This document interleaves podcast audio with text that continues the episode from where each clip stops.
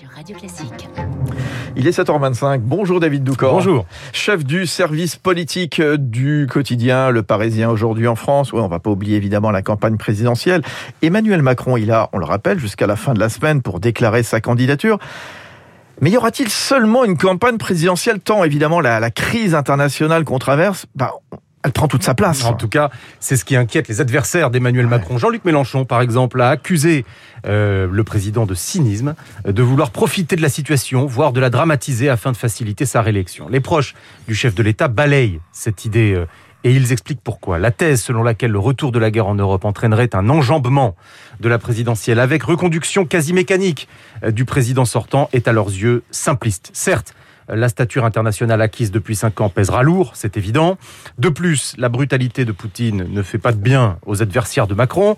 Les uns apparaissent tellement loin de la balle qu'ils en sont inaudibles. Les autres, Zemmour, Le Pen, Mélenchon, sortent les rames et pratiquent la contorsion. La veille, Poutine devait être écouté face aux grands manipulateurs américains. Le lendemain, il devait être condamné parce qu'il essaye d'écraser l'Ukraine. Ça s'appelle des zigzags et souvent en politique, c'est fatal. Pourtant, le président n'a absolument pas l'intention de surfer sur ce terrain en apparence favorable et d'occulter la campagne, au contraire. Et, et pourquoi David? Parce que, comme il l'a dit à plusieurs reprises, rempiler pour gérer, quand bien même ce serait gérer des crises majeures, ne l'intéresse pas. Il veut réformer le pays en profondeur dans les cinq ans euh, qui viennent. Or, pour moderniser des mastodontes tels que l'éducation, la santé, l'organisation de l'État, il faudra tout l'élan démocratique possible. Et pour mobiliser les gens, pour faire en sorte que l'abstention n'explose pas, il faut une campagne électorale. On ne va pas se déconnecter du monde pendant un mois, le temps d'élire un président, nous dit un fidèle de Macron, mais il va falloir faire campagne quand même sur tous les sujets. Emmanuel Macron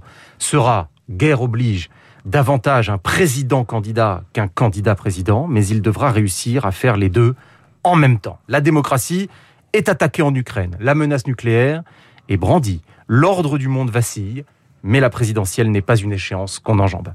Merci, bonne journée. David Doucan, chef du service politique du Parisien, aujourd'hui en France. Bonjour David Abiker. Bonjour Fabrice Lundi, bonjour à tous. Les titres de la presse, et on y revient, Poutine menace, l'Ukraine subit et l'Europe fait front. Trois propositions qui résument les unes des journaux ce matin. Commençons par le Parisien aujourd'hui en France, ou Paris-Normandie, ou encore Nice matin, ou encore le Midi Libre. C'est la même accroche. Poutine brandit la menace nucléaire juste avant de proposer de négocier au président ukrainien qui ne se fait guère d'illusions. Pour le Figaro, l'Ukraine résiste et Poutine durcit la menace. Et bien sûr, cette question qui revient dans les journaux, jusqu'où ira-t-il? Je parle de Vladimir Poutine. C'est la une du Dauphiné des dernières nouvelles d'Alsace, du Berry républicain. Est-il fou? s'interroge le journal de Saône-et-Loire. Pendant ce temps-là, c'est l'exode des Ukrainiens, titre la Provence. Ils fuient la guerre, titre le Télégramme. Alors l'Europe fait front. C'est le titre des échos ce matin. L'Europe qui brandit, elle, la dissuasion financière. Taper la Russie au portefeuille, titre l'opinion. L'Europe se mobilise pour l'Ukraine, titre la Charente libre. La guerre fait donc la une de presque tous vos journaux, neutralisant la campagne présidentielle. La dépêche du midi titre d'ailleurs la campagne impossible. Mais pour David Doucan, rien n'est impossible. Rien n'est impossible. Oui, on va continuer d'en parler euh, d'ailleurs tout à l'heure. Tiens, on reviendra avec vous, euh, David Abiker, dans la revue de presse à 8h30. J'ai le plaisir de vous accompagner jusqu'à 9h ce matin. On souhaite d'excellentes vacances, évidemment, à Renaud Blanc, bien sûr.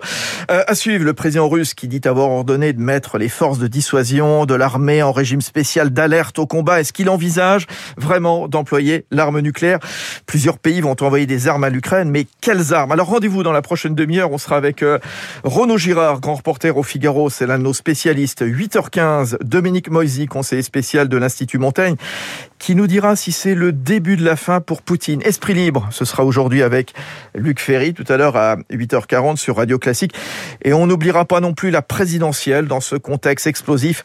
Rendez-vous avec Bruno Jambard d'Opinionway et Guillaume Tabar du Figaro. Excellente matinée à tous.